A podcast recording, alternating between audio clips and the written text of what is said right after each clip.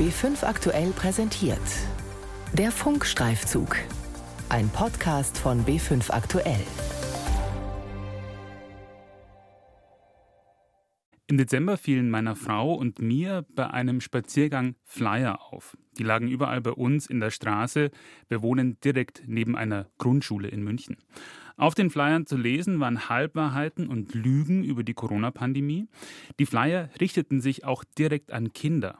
Alles an diesen Zetteln, die Aufmachung, die Falschmeldungen, auch die Gruppe dahinter erinnerten mich an die Querdenkenbewegung, über die berichte ich seit Monaten.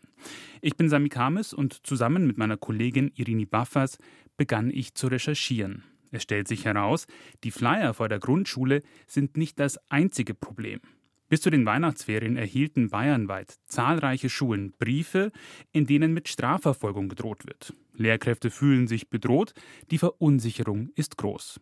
Unsere Recherchen zeigen, die Spur führt zur Querdenkenbewegung. Bombardiert sie mit Briefen. Schulen im Fokus der Maskengegner. Ein Funkstreifzug von Irini Baffas und Sami Kamis. Ja, jetzt schauen wir mal in unser Klassenzimmer von der 1-2a. Es ist Anfang Dezember. Schulleiterin Evi Wenig geht durch die Grundschule in Frauenau im Bayerischen Wald.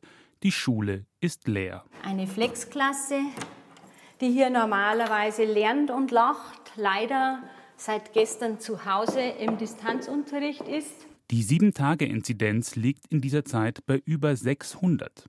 Alle Schulen im Landkreis Regen gehen damals in den Distanzunterricht. Schulkinder nicht vor Ort unterrichten zu können, ist in diesen Tagen jedoch nicht Evi Wenigs einziges Problem. Ja, es sind teils sehr unangenehme Briefe mit Forderungen, Anklagen, Drohungen, Stellen von Ultimaten. Briefe und Schreiben, die sie seit Wochen erhält. Ja, das sind zum Teil einfach Briefe von Eltern oder Erziehungsberechtigten, die ja, die Maskenpflicht in Frage stellen und nicht nur in Frage stellen, sondern auch sich weigern, einfach, dass ihr Kind die Maske in der Schule trägt. Das Tragen einer Maske sei für gesunde Kinder völlig unbedenklich, sagen Mediziner. Dennoch versuchten einige Eltern, ihre Kinder davon zu befreien. Zum einen mit fragwürdigen Attesten, zum anderen mit juristisch klingenden Schreiben mit Äußerungen, die Evi Wenig als Bedrohung versteht. Ein Beispiel. Ich mache Sie darauf aufmerksam, dass Sie sich einer zivil- und strafrechtlichen Verantwortlichkeit wegen Körperverletzung aussetzen. Diese Verantwortlichkeit trifft Sie persönlich und nicht etwa nur die Trägerbehörde. Die Behauptungen in diesen Briefen sind falsch. Das erklärt das Kultusministerium auf Nachfrage. Lehrkräfte würden selbst bei Schäden nicht haften. Und doch belasten solche Briefe. Was dazu kommt, sind auch Beleidigungen. Schon auch so Aussprüche wie, können Sie sich noch in den Spiegel schauen, Frau Wenig? Was tun Sie unseren Kindern an? Das grenzt an Kindswohlgefährdung. Und äh, das als Pädagogin zu hören, als Lehrerin oder als Schulleiterin, das ähm, ja, belastet wirklich sehr. Das geht schon äh, ja, ans Psychische einfach auch. Es habe Nächte gegeben, so Evi Wenig, in denen sie kaum mehr geschlafen habe. Dazu sei die Sorge gekommen, ob sie tatsächlich gegen Gesetze verstoße. Wir hatten ein massives Problem zu dem Zeitpunkt, als bekannt gegeben wurde, dass auch Grundschulkinder Masken während des Unterrichts tragen müssen. Das war richtig heftig. Berichtet die Leiterin einer Schule in Oberbayern. Vor der Schule standen Eltern mit Schildern wie Weg mit Masken und Freiheit für unsere Kinder. Die Stimme der Schulleitung ist nachgesprochen. Sie möchte sicherstellen, nicht erneut in den Fokus der Maskengegner zu geraten, nicht wieder, wie sie sagt, bombardiert zu werden mit Anrufen, mit Mails und Briefen. Es gab einen Vorfall an der Schule. Ein Elternteil kam während des Unterrichts ans Fenster und rief der Lehrkraft zu, Sie haften persönlich und ich mache Sie persönlich haftbar. Bei all dem, den Eltern am Fenster, den Briefen an die Schulleitung, ist besonders auffällig, die Argumentationen gleichen sich. Zum Teil werden dieselben Paragraphen zitiert. In den Schreiben sind ganze Passagen wortgleich. Manchmal ist es ein und derselbe Brief, den verschiedene Schulen erhalten von unterschiedlichen Absendern. Briefe wie diese. Wir fordern Sie daher auf, die Maskenpflicht und die Abstandsregeln abzuschaffen von Quarantänemaßnahmen und Schließungen von Schulklassen und Schulen abzusehen. Liest Birgit Dittmar Glaubig aus einem Schreiben vor. Sie ist stellvertretende Schulleiterin einer Mittelschule in München-Schwabing. Während unseres Interviews fliegen mehrere Helikopter in das nahegelegene Klinikum. Wahrscheinlich sind die voll und müssen welche wegfliegen. Covid-Patienten, vermutet Dittmar Glaubig. Die Pädagogin unterstützt die staatlichen Hygienemaßnahmen, setzt sie an der Schule um. Wir haben von oben die rechtlichen Vorgaben, was wir an Schule zu machen und zu tun haben. Sprich, wir haben die Maßgabe, dass alle Schüler nur als Beispiel eine Maske aufsetzen. Und wenn wir da jetzt bedroht werden, auch über juristische Bereiche, dann ist es eigentlich Aufgabe des Dienstherrn, uns da zu unterstützen. Und wir dürfen das jetzt an uns persönlich nicht so rankommen lassen. Das bayerische Kultusministerium teilt auf Anfrage mit, man stärke allen Lehrkräften den Rücken, unterstütze, wo immer Probleme auftreten. Das ist auch nötig. Denn wie Birgit Dittmar-Glaubig und ihre Kollegin Evi Wenig erhalten zahlreiche weitere Lehrkräfte nicht einfach nur Briefe einzelner Eltern, sie stehen im Fokus einer Kampagne. Das zeigen Gespräche mit mehr als einem Dutzend Lehrkräften sowie Mitarbeiterinnen und Mitarbeiter in Behörden und Ämtern, alle erhalten bis zum Beginn der Weihnachtsferien solche juristisch klingenden Drohschreiben.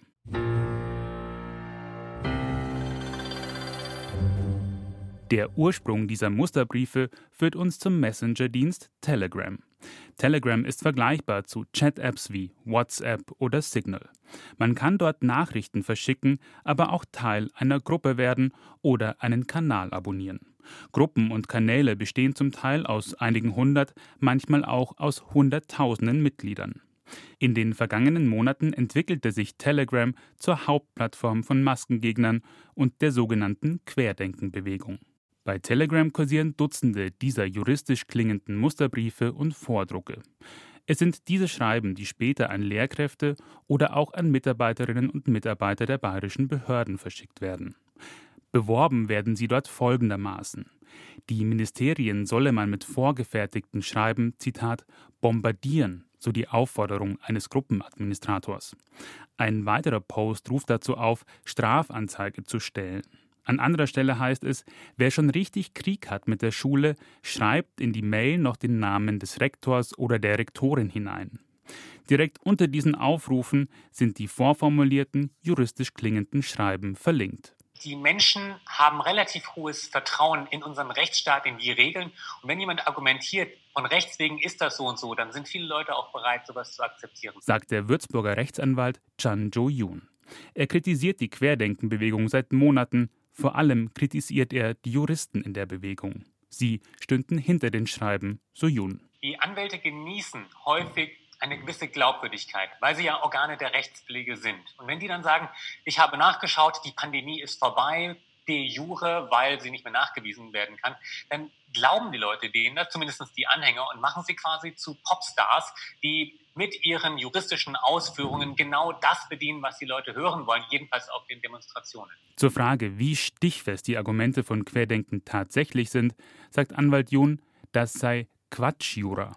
Quatschjura soll sehr kurz eigentlich darstellen, dass die Argumente zwar juristisch sich anhören, aber bei näherer Betrachtung keiner sachlichen Überprüfung mehr standhalten. Die juristischen Schreiben hätten nur einen Zweck, so Jun. Das Ziel von solchen Schreiben ist es ja zu verunsichern, dass man sozusagen es den anderen möglichst schwer macht, Hygienemaßnahmen durchzusetzen, im Grunde genommen zu sabotieren. Und man trifft damit meistens die Schwächsten. Die Lehrer wissen in der Regel nicht genau, wie sie auf diese Argumente reagieren, weil auch die Behörden natürlich nicht schnell genug nachkommen, die Repliken dafür zu erzeugen. Damit spricht der Anwalt Chan Jo-yoon einen entscheidenden Punkt an. Behörden müssten auf jedes Musterschreiben individuell antworten. Und auch das ist ein bewusst kalkuliertes Vorgehen, vermutet Stefan Frei, Landrat in Starnberg. Man hat gemerkt, dass da jemand juristisches Handwerk angelegt hat. Frei ist jung, Jurist, CSUler. Zum Sakko trägt er Jeans. Da ist jemand am Werk, der hat zwar juristisches Know-how angewendet, aber nicht wirklich in die Tiefe gedacht oder kennt sich richtig mit der Materie aus. Sagt Landrat Frei. Er berichtet, zahlreiche Ämter, die in seiner Zuständigkeit liegen, erhalten solche Briefe. Das Schulamt, das Gesundheitsamt und seines, das Landratsamt. Alle Schreiben müsse er beantworten. Die Kampagne will seiner Meinung nach die Arbeit der Verwaltung torpedieren. Auf jeden Fall war das Ziel sicherlich dahinter, ein gutes Stück weit auch das Gesundheitsamt, die Schulen und auch unser Amt lahmzulegen. Wir fragen eine Gruppe von Anwälten aus der Querdenkenbewegung an. Wollen wissen, weshalb sie solche Musterschreiben anbieten und wie sie darauf reagieren, dass sich Lehrkräfte von den Schreiben verunsichert fühlen. Eine Antwort bleiben sie schuldig. Der Starnberger Landrat Frei ist für 50 Schulen im Landkreis zuständig. Er sagt, 20 davon hätten Probleme mit Maskengegnern an den Schulen. Das entspricht 40 Prozent.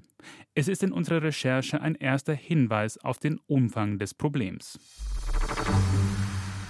Lässt sich die Situation im Landkreis Starnberg auf ganz Bayern übertragen? Wie groß das Problem Maskengegner an Schulen ist, wollte der SPD-Landtagsabgeordnete Florian Ritter wissen und stellte eine kleine Anfrage an die Staatsregierung. Welche Aktionen aus dem Spektrum der Corona-Leugner an oder im Umfeld von Schulen sind den Sicherheitsbehörden bekannt? fragte Ritter. Die Antwort der Landesregierung liegt jetzt vor. Eine polizeiliche Statistik zu etwaigen Aktionen ist nicht vorhanden. Und weiter? Die Beantwortung würde aufgrund der Notwendigkeit händischer Recherchen zu einem erheblichen und unverhältnismäßigen zeitlichen und personellen Aufwand führen. Was in Bayern zu erheblichem Aufwand führen würde, ist im Stadtstaat Hamburg eruiert worden. Die dortige Landesregierung, der Senat, beantwortete eine kleine Anfrage der Linksfraktion relativ umfassend. Knapp zwei Dutzend Vorfälle zählte der Senat im Zeitraum von September bis Anfang November darunter E-Mails und Telefonanrufe an Schulleitungen und Lehrkräfte. Dazu Graffitis, die Corona verharmlosten an Schulwänden. Hinzu kamen das Verteilen von Flyern und das Abhalten von Kundgebungen auf dem Schulgelände oder in direkter Nähe. Das zeigt, in Hamburg verging nach den Sommerferien keine Woche ohne Aktionen der Maskengegner im Umfeld von Schulen.